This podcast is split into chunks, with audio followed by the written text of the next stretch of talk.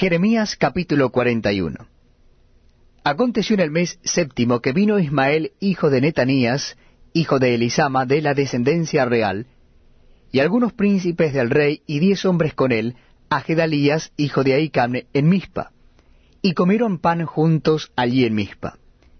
Y se levantó Ismael, hijo de Netanías, y los diez hombres que con él estaban, e hirieron a espada a Gedalías, hijo de Aicam, hijo de Zafán, matando así a aquel a quien el rey de Babilonia había puesto para gobernar la tierra.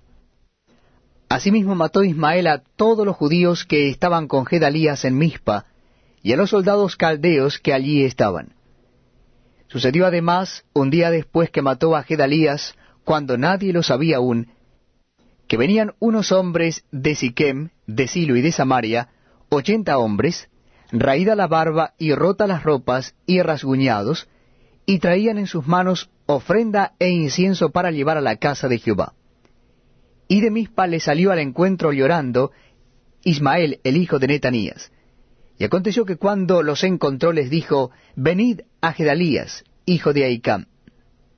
Y cuando llegaron dentro de la ciudad, Ismael, hijo de Netanías, los desgolió, y los echó dentro de una cisterna, él y los hombres que con él estaban. Mas entre aquellos fueron hallados diez hombres que dijeron a Ismael, No nos mates, porque tenemos en el campo tesoros de trigos y cebadas, y aceites y miel. Y los dejó y no los mató entre sus hermanos. Y la cisterna en que echó Ismael todos los cuerpos de los hombres que mató a causa de Gedalías, era la misma que había hecho el rey Asa a causa de Baasa, rey de Israel. Ismael, hijo de Netanías, la llenó de muertos.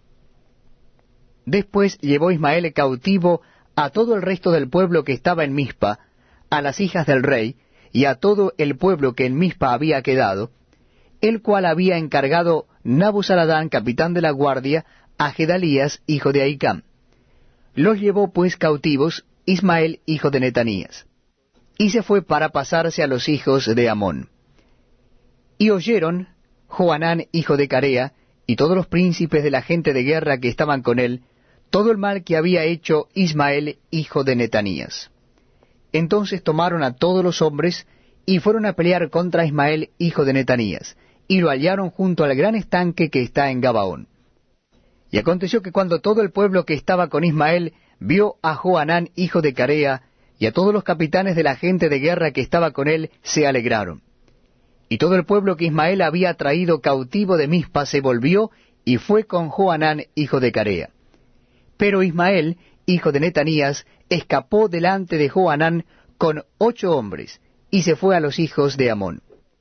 Y Joanán, hijo de Carea, y todos los capitanes de la gente de guerra que con él estaban, tomaron a todo el resto del pueblo que había recobrado de Ismael, hijo de Netanías, a quienes llevó de Mispa, después que mató a Gedalías, hijo de Aicam hombres de guerra, mujeres, niños y eunucos, que Joanán había traído de Gabaón.